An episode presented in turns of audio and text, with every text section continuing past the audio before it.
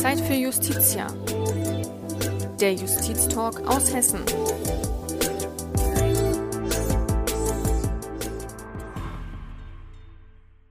Hallo und herzlich willkommen zu einer neuen Podcast-Folge Zeit für Justitia, der Justiztalk aus Hessen. Heute, liebe Zuhörerinnen und Zuhörer, haben wir einen besonderen Gast, nämlich den ehemaligen Oberstaatsanwalt Johannes Warlow. Ich darf durchaus verraten, Herr Warlow, Sie sind 94 Jahre alt ja. und ähm, haben heute die Ehre, mit Ihnen über eine ganz besondere Zeit zu sprechen. Nämlich waren Sie damals unter Fritz Bauer bei den NS-Ermittlungsverfahren beteiligt, insbesondere zu den NS-Euthanasieverfahren und auch gegen Ärzte, die Euthanasieanstalten betreut haben. Herr Warlow, Sie haben nach Ihrem Jurastudium in Hessen, in der Staatsanwaltschaft Limburg, aber auch in Wiesbaden gearbeitet, bevor Sie dann hierher an die Generalstaatsanwaltschaft nach Frankfurt gekommen sind. Fritz Bauer hat Sie gefragt, kann man sagen. Nun, ich habe es gerade gesagt, wir sind auch heute hier in der Generalstaatsanwaltschaft Frankfurt. Wie ist es jetzt für Sie nach, man kann sagen, genau 60 Jahren, nämlich 1961 wurden Sie von Fritz Bauer gefragt, berufen, äh, je nachdem. Wie ist es für Sie heute vor diesem Hintergrund wieder hier zu sein in Ihrer alten Wirkungsstätte? Es hat sich alles verändert. Man kennt eigentlich alles nicht mehr so richtig. Aber das ist allgemein so. Frankfurt ist gewachsen, der Verkehr ist, hat zugenommen. Es sind eine ganze Menge von Neubauten da. Also wer vor 40 Jahren hier in Frankfurt war, der würde es heute nicht mehr wiedererkennen. Auch hier die ganze Gegend hier. Die Gebäude hier, hier, war, hier war ja praktisch das Ende der, der Zeilen, nicht wahr? Da ist ja viel weiter ausgebaut worden. Wo hatten Sie denn damals Ihr Büro hier in der Generalstaatsanwaltschaft? Ich hatte ein winziges kleines Zimmer gegenüber dem Büro von Generalstaatsanwalt Bauer. Okay. Das heißt, ich habe angefangen in einem Drei-Mann-Zimmer, wo jeder den anderen äh, beäugte und wenn er auf die Toilette ging, nicht war in die Akten dem anderen guckte. Jedenfalls ging mir das so. Äh, und da sagte ich meinem Chef damals, äh, wenn ich geheime Sachen bearbeiten soll, kann ich das nicht gewährleisten. Äh, sonst müsste ich mit den ganzen Akten eigentlich auf die Toilette gehen. Und da hat er gesagt, nee, der kriegt ein kleines Zimmer. Und da habe ich dieses kleine Zimmer, das früher nur ein Abstellraum für Akten war, das wurde freigeräumt und da hatte ich dieses kleine Zimmerchen. Und wie war das damals für Sie? Weil Sie haben ja vorher in der Staatsanwaltschaft Wiesbaden gearbeitet. Wie war denn jetzt der Wechsel tatsächlich dann auch hier nach Frankfurt zu kommen? Sind Sie gerne hierher gekommen oder war dann doch auch ein bisschen Wehmut dabei? Also offen gestanden, ich bin ungern von Wiesbaden weggekommen. Okay. Wiesbaden, hm. die Staatsanwaltschaft Wiesbaden war zu damaliger Zeit für alle jungen Staatsanwälte erstrebenswert. Ja, wer nach Wiesbaden kam, äh, der, der konnte sich glücklich schätzen. Und ich konnte mir das damals, ich kann ja noch darauf zurückkommen, äh, gewissermaßen aussuchen, ob ich nach Frankfurt oder nach Wiesbaden gehen konnte. Da habe ich mich für Wiesbaden entschieden, zumal ich auch in Wiesbaden gewohnt habe. Aber das war wirklich eine ideale Behörde damals in Wiesbaden. Äh, die Arbeit war sehr angenehm und wir hatten damals ja auch viel mit Wein und mit solchen Dingen zu tun. Wir, hatten auch mit der Wasserschutzpolizei zu tun, was den Vorteil hatte, dass wir Betriebsausflüge zu Schiff machen konnten. Und also ich bin ungern von Wiesbaden weggegangen, aber ich wurde ja auch nicht lange gefragt. Und es stand ja hier auch einiges an. Also Fritz es stand Bauer einiges ja an und ich wusste, ich wusste ja. damals, als ich hierher kam, nicht, was mich erwarten würde. Das wollte ich ja, gerade fragen. Mir wurde nur von dem damaligen äh, Behördenleiter Dr. Hahn in Wiesbaden erklärt, er müsse mir was Unangenehmes mitteilen. Mehrmals hätte die Staatsanwaltschaft beim Oberlandesgericht, also die Generalstaatsanwaltschaft, versucht, mich nach Frankfurt zu holen. Er hätte das jedes Mal mit Erfolg abwehren können. Aber inzwischen sei die Sache etwas unangenehm geworden. Der Generalstaatsanwalt hätte sich persönlich eingeschaltet und bestünde darauf, dass ich äh, nach Frankfurt müsste. Er hätte da immer dann mit dem Generalstaatsanwalt vereinbart, dass er Rahn mit mir äh, persönlich vorsprechen würden, um die Sache noch einmal zu klären. Ja, die Klärung bestand darin, äh, dass also erstmal Herr Rahn mit mir äh, hier zum Generalstaatsanwalt fuhren nach Frankfurt und äh, dass Rahn seine Gründe, mich zu behalten in Wiesbaden, vorgetragen hat und daraufhin sagte dann Dr. Bauer, Herr Rahn, geben Sie sich weiter keine Mühe, der Mann ist Abgeordnet. Ich wurde nicht Kurzer gefragt. Prozess. Ich habe kein Wort gesprochen. Okay. Und dann. Ja, und ich muss ja. dazu sagen, ich hatte in Wiesbaden allerdings ein besonderes Dezernat, das mir schwer zu vergeben war. Jeder hat, das war das Wirtschaftsdezernat. Also jeder hatte Angst, äh, das zu bearbeiten. Mhm. Das ist ein, ein, ein etwas abseitiges äh, Rechtsgebiet gewesen und das war nicht jedermann. Und ich war damals der Jüngste, ich war, und als der damalige Wirtschaftsdezernent, ein Herr Hochstrate, äh, aus Altersgründen ausschied, nicht wahr, und das Dezernat neu besetzt werden musste, äh, er zu mir kam und sagte, er würde es ungern sehen, wenn, er das, wenn ich das ablehnen würde, aber er hätte keinen anderen Mann, ich müsste das übernehmen. Mhm. Und da habe ich das übernommen und ich kam da eigentlich recht gut äh, an. Ich hatte auch eine Arbeitsgruppe beim Landeskriminalamt, äh, mit der ich sehr eng zusammenarbeiten konnte. Und die, die hingen an mir geradezu nicht wahr? Die, die bestanden darauf, dass ich das äh, weitermachen würde. Und die haben auch damals gedroht, wenn ich wegginge, nicht wahr, dass sie nicht mehr für die Staatsanwaltschaft Wiesbaden arbeiten würden, sondern wieder für die Staatsanwaltschaft Frankfurt. Und so ist es auch geschehen. Hat äh, in Frankfurt aber was ganz anderes auf Sie gewartet. Keine ja, da Wirtschaftssachen, ja, sondern... Ja, da, da, ja. das wurde auch nicht gesagt. Auch, auch, auch der Rahn wusste es nicht. Hm. Und er sagte nur nicht, weil der Staatsanwalt bestünde darauf, dass ich nach Frankfurt käme. Und wir kamen also hierher. Ich sagte schon, ich war, ich habe kein Wort gesagt, nicht wahr? Ich war dann plötzlich abgeordnet. Und äh, dann ein oder zwei Tage später musste ich hier antanzen und meinen Dienst antreten. Da erfuhr ich, was, was los ist. Was auf Sie zukommen Das ist also eine, ja. eine, hochpolitische Angelegenheit, nicht wahr? Es ging immer wieder das Gerüchte und auch, äh, auch Nachrichten kämen immer wieder, dass der damalige äh, äh, Bormann, der, der Parteivorsitzende der, der NSDAP, dass der ähm, noch leben würde und wahrscheinlich über die sogenannte Rattenroute in Südamerika gelandet sei. Und äh, mehrmals ist schon mitgeteilt worden, ich war, dass man ihn gesehen habe in Südamerika. Und äh, man müsste jetzt hier ein Verfahren gegen ihn einleiten, äh, falls der äh, gefunden würde, dass man da die Auslieferung betreiben könnte aus Südamerika und hier ein Verfahren gegen Bormann äh, offiziell eröffnen könnte. Und ich sollte Akten anlegen und die Ermittlungen so weit führen, dass man einen Haftbefehl erwirken könnte und mit Hilfe dieses Haftbefehls dann die Auslieferung betreiben könnte. Ich würde einmal kurz auch unsere Zuhörerinnen und Zuhörer abholen, wer denn Martin Bormann war, damit einfach jeder ihn auch einordnen kann. Sie haben es schon gesagt oder angedeutet. Er war auch ähm, SS-Obergruppenführer, ähm, Reichsleiter der NSDAP, Hitlers Sekretär und man kann fast vielleicht sagen, wirklich ein wichtiger Mann an Hitlers Seite, in dem Sinne mit viel Macht. Und er wurde etliche Male totgeschwiegen. Der Spiegel hat mal getitelt, es gab 16 Tode des Bormanns. Also sprich, mehrere Mythen haben sich um ihn herumgeschwirrt und es hielt sich hartnäckig, dass er noch lebte. Warum war Fritz Bauer tatsächlich sicher, dass Martin Bormann noch leben würde? Was hat ihn denn da so sicher gemacht? Ach, es gab eine ganze Reihe von, von Leuten, die auch irgendwie hergeschrieben hätten, sie hätten den Bormann irgendwie gesehen. Bauer hatte ja auch gewisse Verbindungen da auch nach auch zu, zu Botschaften und so weiter. Und äh, ihm, ihm schien das einige Meldungen ziemlich glaubhaft. Mhm. Äh, ich kann da gleich das vorwegnehmen. Ich war, diese Meldungen haben sich dann nachher alle mehr oder weniger als Enten erwiesen. Äh, und es gab auch eine ganze Menge von Zuträgern, nicht wahr, die sich auf diese Weise für ihre Nachrichten irgendwie etwas Geld äh, äh erhofften. Aber jedenfalls war das da, für Bauer äh, schien die Nachrichten ziemlich glaubhaft, zumal ja auch andere Leute äh, nach Amerika gekommen sind und dort äh, anonym leben konnten. Ich denke an Eichmann, der. Mhm. Und das, das ist ja die sogenannte Rattenroute, die über den Vatikan, den damaligen Bischof Hudal hieß der, glaube ich, haben die Visa bekommen für Südamerika und sind da untergekommen. Das war also höhere SS-Offiziere und so weiter. Wie gesagt, der Eichmann ist ein Typ dafür, aber es war nicht der einzige. Barbie zum Beispiel auch. Und das glaubte man auch von Bormann. Ähm, Bormann war ja an sich die sogenannte graue Eminenz von Hitler. Mhm. Er hat in allen Dingen mitgemischt und äh, zu allem was gesagt. Ich war, da hatte er eigentlich ein, mehr Macht als nach außen äh, schien obwohl er nur der Parteivorsitzende gewissermaßen war. Für Bauer war das eine wichtige Figur und der hat, Bauer machte ihn auch für alle diese äh, Verbrechen von Hitler zumindest mitverantwortlich. mitverantwortlich hm.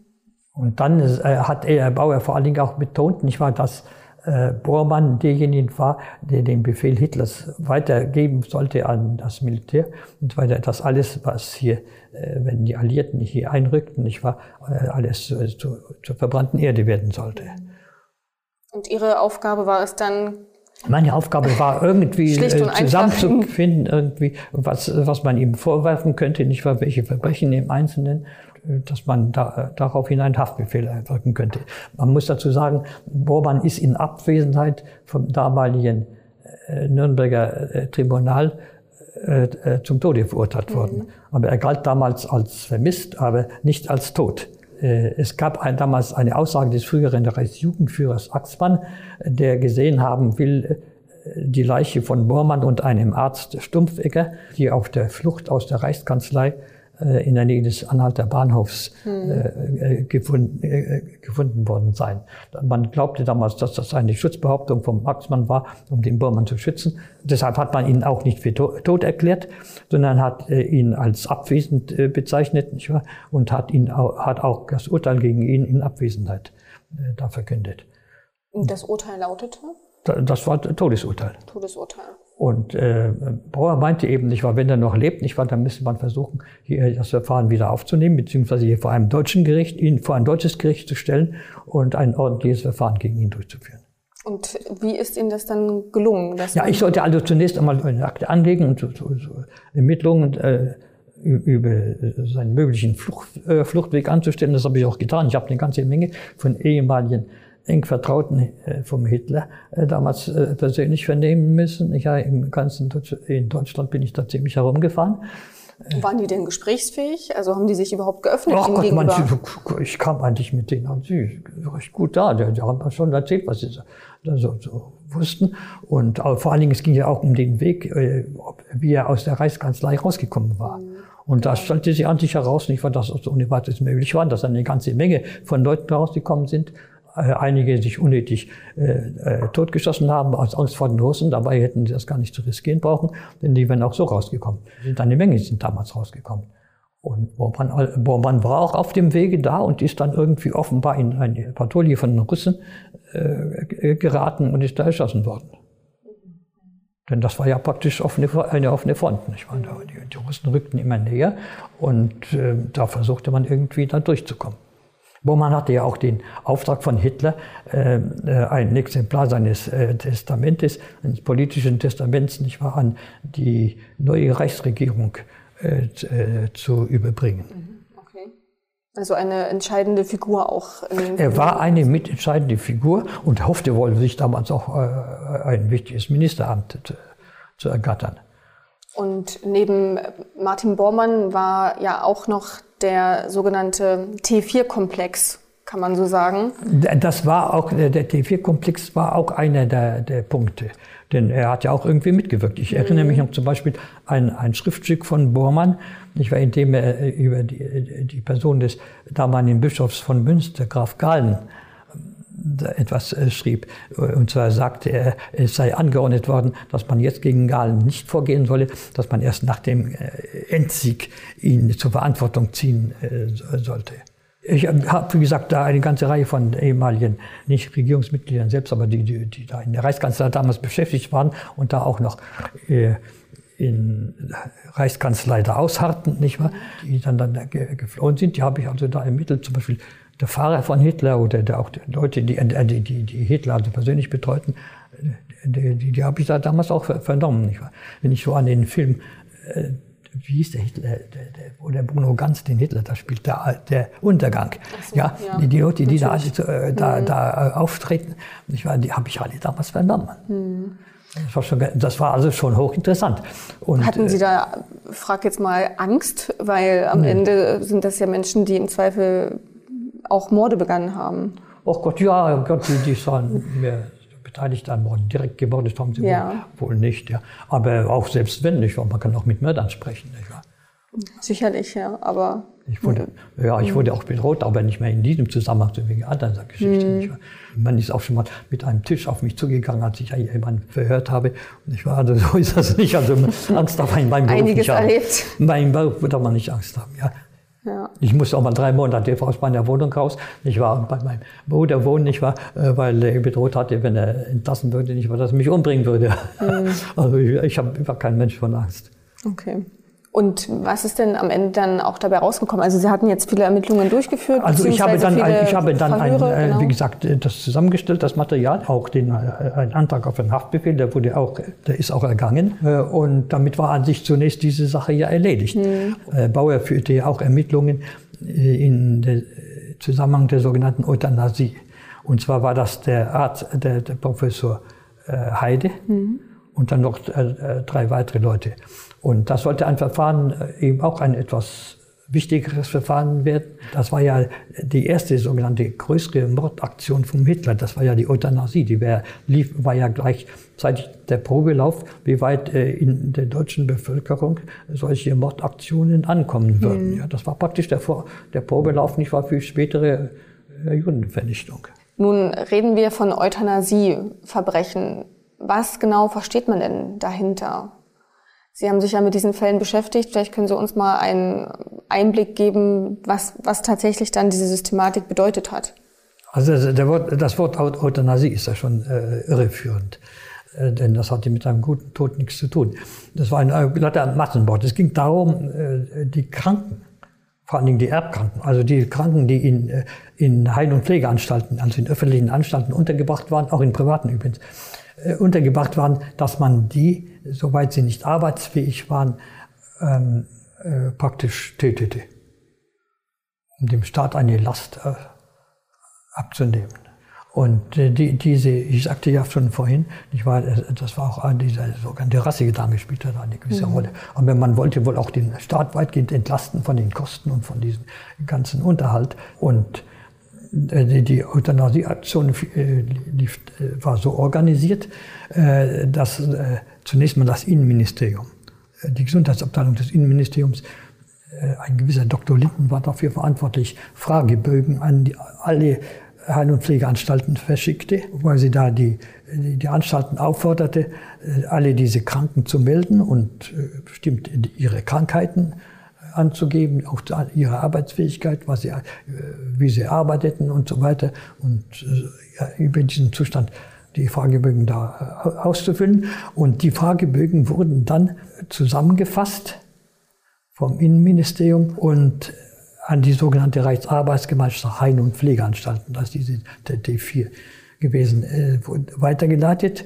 Und dann wurden diese Fragebögen jeweils fotokopiert und an drei ausgesuchte Ärzte als mhm. sogenannte Gutachter äh, verschickt. Ich war die durch ein Zeichen Kreuz oder Minus oder Fragezeichen. Äh, mehr wurde dazu nicht verlangt. Entschieden äh, oder äh, votierten, ob sie in die sogenannte Euthanasieaktion, also das heißt mit dem Ziel der Tötung, eingezogen werden sollten oder ob sie weiterleben konnten und in den Anstalten bleiben konnten, äh, sollte das so äh, begutachtet werden. Nicht wahr? Und, und diese, diese Fragebögen lediglich mit diesem Gutachten von den drei Ärzten, also Plus, Minus oder, äh, oder Fragezeichen.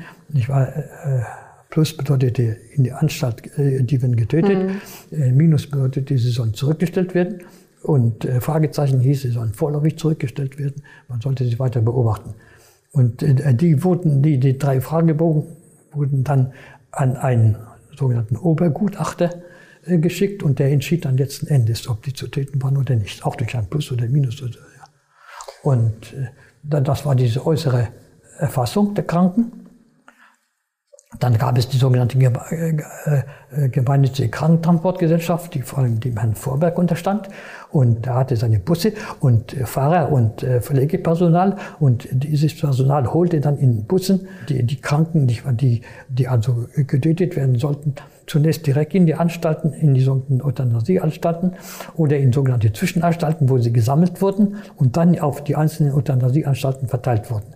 Euthanasieanstalten waren damals jeweils vier, vier Stück gab es damals. Der eine gab, war in Grafeneck, äh, dann war eine in, erstmal Brandenburg und später Bernburg, äh, dann die dritte war in Sonnenstein bei Pirna und die vierte war in, in Österreich, in, Lin, in der Nähe von Linz. Mhm.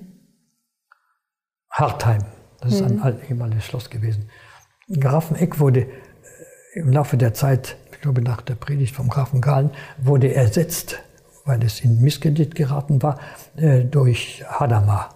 Mhm. Und Brandenburg, das ein Zuchthaus war, wurde ersetzt durch Bernburg. Und zwar deswegen, weil der Geruch in Brandenburg, das war mitten in der Stadt, war, die ganze Stadt verpestete und die Bevölkerung sich gegen diesen Geruch aus, von dieser Anstalt da wehrte und da wurde das dann raus nach Bernburg äh, verlegt.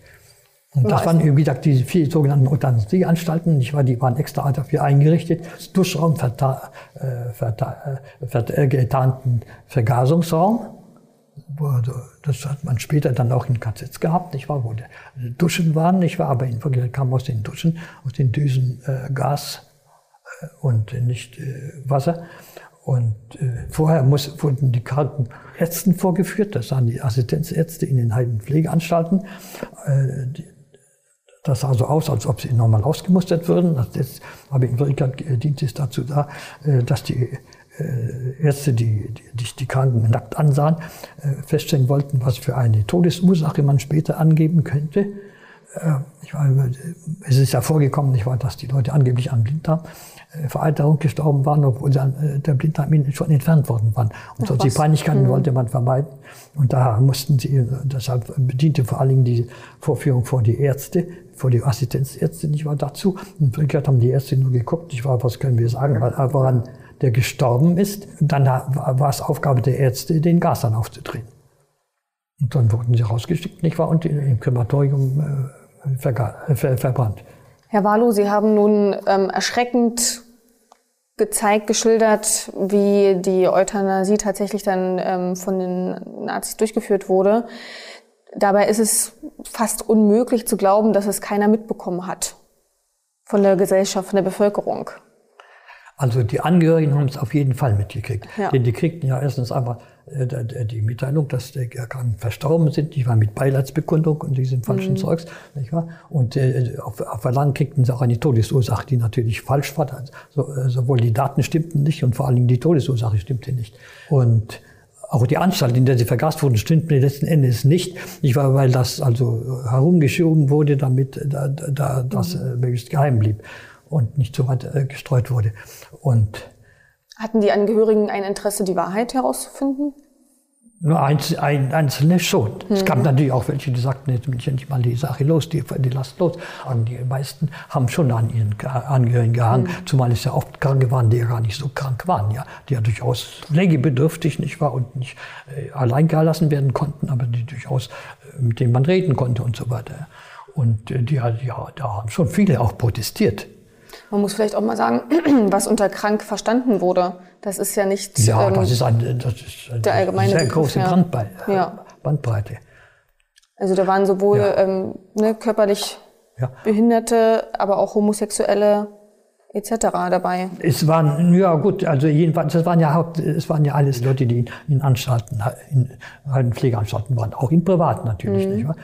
Aber, da, aber der Krankheits, die Krankheiten waren verschieden. Ich war, da gab es welche, die, die, denen man das gar nicht so angesehen hatte, mit denen man sich nochmal unterhalten konnte, aber die nicht mehr in Freiheit leben konnten. Und äh, Schizophrenie ist ohnehin ein Problem, nicht wahr? Die, die haben ja mal, mal nur zeitweise äh, diese äh, unmöglichen Ausfälle, nicht wahr? Und dann zeitweise sind sie wieder ganz normal. Und es gab alle möglichen äh, Krankheiten. Es gab eigentlich Leute, nicht wahr, die, die, die tobten und wild waren. Damals waren auch die Heilanstalten ganz anders als heute, nicht wahr? Heute sind die Kranken alle mehr oder weniger ruhig gestellt durch Medikamente.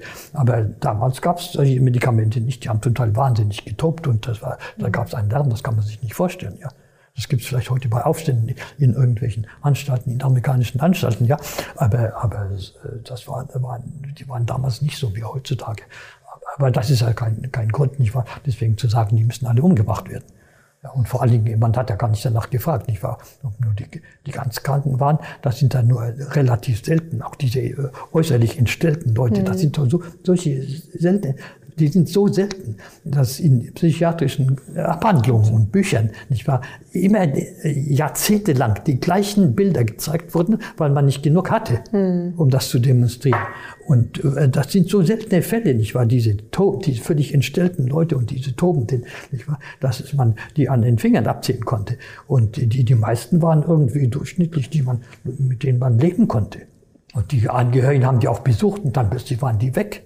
Die, die, die kriegten ja nur die Mitteilung, nicht wahr? Die, die Angehörige sei in eine andere Anstalt verlegt worden. Das Ziel haben sie nicht mitgeteilt. Konnten sie auch gar nicht. Und dann nach drei Wochen äh, oder vier Wochen kriegten sie äh, die Sterbeurkunde, die sind an der, der Krankheit leider verstorben. Ich war mit dem Beileidsbekundung, nicht wahr, was natürlich gehorcht war. Äh, und äh, auf Wunsch können sie die Urne bekommen. Die einen haben sich die Urne äh, mit der Asche äh, zusenden lassen, die anderen nicht. Das war natürlich nicht die Asche, die sie gerade hatten. Nicht wahr? Die hat man gerade genommen, was an, was an Asche noch übrig geblieben war. Nicht wahr? Da, das aufgefüllt. Nicht wahr? Schon sehr makaber. Das ist schon makaber, die ganze Geschichte gewesen. Genau, also auch nochmal, um auch alle abzuholen, Professor Heide war Pro damals der, der Leiter. Professor Heide war damals der ärztliche Leiter der sogenannten Euthanasieaktion. Und äh, dann der, der Boni war äh, Jurist, der sollte das äh, rechtliche und verwaltungsmäßige äh, aufbauen.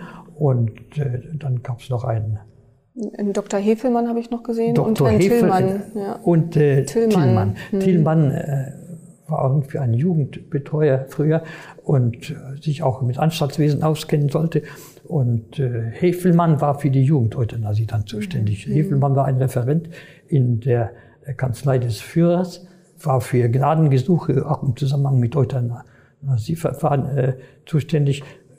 Man sprach damals von einem Fall, dass sich die Eltern irgendwie an Hitler gewandt hätten wegen eines kranken Kindes, eines geisteskranken Kindes und wie Sie meinen, das noch war, das weiß ich nicht mehr. Und äh, da sei die, äh, dieses, Referat- der Hefelmann damit beauftragt worden, zu überprüfen, nicht, wie weit sowas möglich wäre und so weiter und wie weit Hitler da sich einschalten könnte. Und Professor Heide, ähm, habe ich ähm, herauslesen können, ist auch die Flucht gelungen. Ja, Heide war damals, ist verhaftet worden äh, im Zusammenhang mit den Nürnberger Prozessen der Alliierten als Zeuge. Man hat damals auch dem eigentlichen Verantwortung, äh, Verantwortlichen, Brack, das war ein, äh, ein Abteilungsleiter auch in der Kanzlei des Führers, äh, den Prozess gemacht und da sollte wohl Heide als Zeuge vernommen werden. Und auf der Rückfahrt von seiner Zeugenvernehmung aus Nürnberg in Richtung Frankfurt, äh, da ist, äh, gelang ihm äh, die Flucht aus einem, von dem LKW, der ihn transportierte. Und er war dann verschwunden. Und das ist ja natürlich eine Geschichte äh, für sich, die, die Flucht von Heide und äh, das zehnjährige Untertauchen unter falschem Namen in Schleswig-Holstein, wo jeder wusste, wer das war. Äh, Selbst an- in, bei den Gerichten, die ihn als Sachverständigen da immer wieder gern hatten. Und keiner wirklich sagte, um Aber warum sagte da keiner was? Also hatten, was war denn, Ja, das war die Das- damalige Zeit. ja, das kann man sich heutzutage gar nicht vorstellen. Ach Gott, weiß ich nicht. Man, äh, Heide war ja äh, eigentlich auch der Leiter der Würzburger äh, äh, Nervenklinik gewesen. Und er hat unter dem falschen Namen Dr. Savade Und der äh, gearbeitet. hat dann da in Schleswig-Holstein unter dem Namen Dr. Savade äh, da äh, gearbeitet und als Gutachter äh, äh, die vielen Verfahren, die ja wegen Wiedergutmachungsleistungen, so etwas nicht war. Und da war, er war da ganz gern angesehen von den damaligen Verwaltungsstellen, weil er sehr streng äh, urteilte und eher für Ablehnung äh, von irgendwelchen Leistungen plädierte, als den Leuten was äh, zusprach, nicht wahr, geschädigt zu sein. Und da war er wohl sehr angenehm ja, für, für die Behörden damals. Aber äh, trotzdem ist es heute un unbegreiflich, nicht wahr? Wie ein solcher Mann sich da zehn Jahre halten konnte, obwohl der, der Präsident des äh, Verwaltungsgerichts äh, äh, und anderen Behörden, nicht wahr, äh, das Davon genau wussten, wussten, wer das ja. war.